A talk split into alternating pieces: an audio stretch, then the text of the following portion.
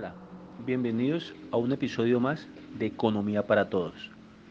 Hoy vamos a conversar sobre las escuelas del pensamiento económico. La primera escuela de pensamiento económico es la escuela clásica.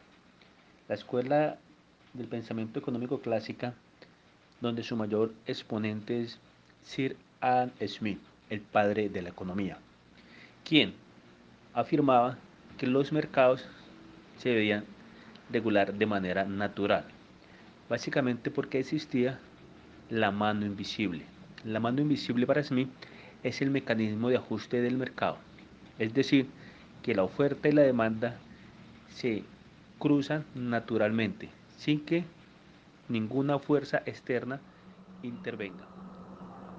Por tal razón, para los clásicos y para Smith, el libre comercio es la condición que genera mayor bienestar en la sociedad.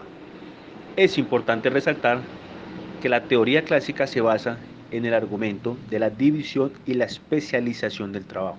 Es decir, que las empresas o las firmas, como los países, se deben dedicar a aquello que mejor saben realizar. Para Smith, el trabajo es la medida de valor. Smith distinguió entre el valor de uso y el valor de cambio. Así, las cosas que tienen mayor valor de uso tienen a menudo un poco o ningún valor de cambio.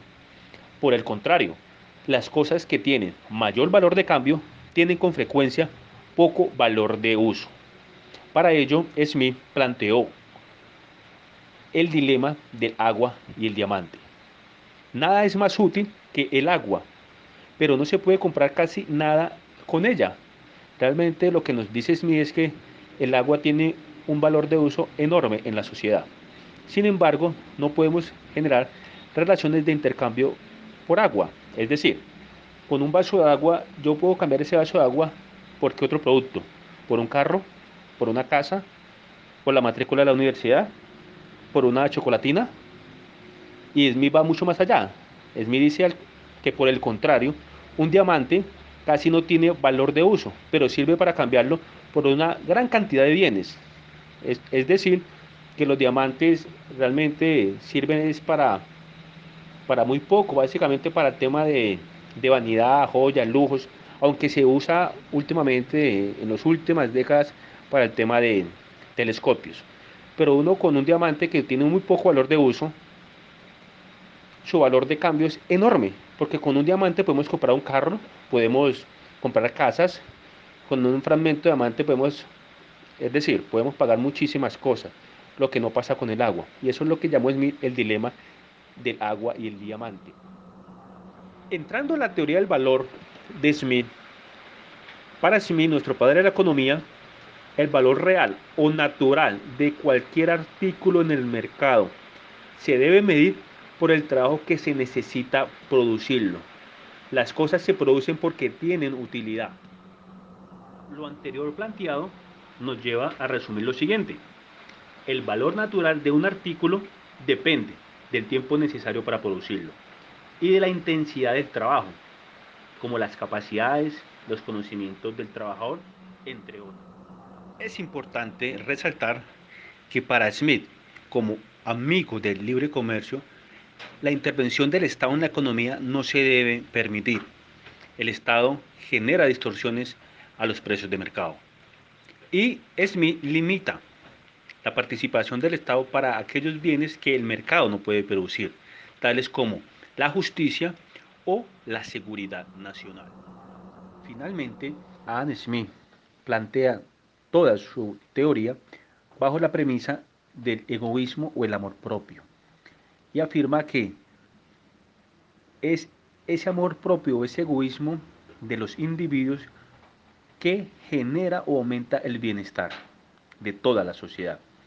En su texto de las riquezas de las naciones, Smith afirma lo siguiente, no es de la benevolencia del carnicero, cervecero o panadero, de donde obtendremos nuestra cena, sino de su preocupación por sus propios intereses es la mano invisible del mercado que hace que toda la sociedad se beneficie del hecho de que los individuos busquen su propio beneficio particular.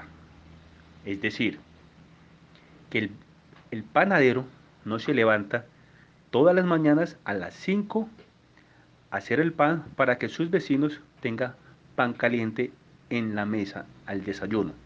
El panadero se levanta muy temprano a hacer su actividad por un amor propio a sí mismo, a su familia, por un acto altamente egoísta.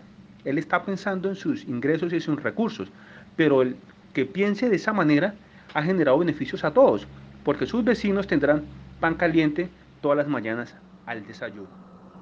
A manera de resumen podemos afirmar que la escuela de pensamiento clásica liderada por Adam Smith se basó básicamente en primer lugar por la creación de la teoría del valor y encaminada su ejercicio al valor de cambio de las cosas. En segundo lugar, que la economía no debe ser intervenida por ningún agente externo del mercado, que es la mano invisible la que le genera el mayor beneficio posible a toda la sociedad. Y en tercer lugar, la posición de Adam Smith o la teoría de Adam Smith nos permite a nosotros evidenciar que los individuos de la economía siempre van a pensar de manera egoísta en el mercado.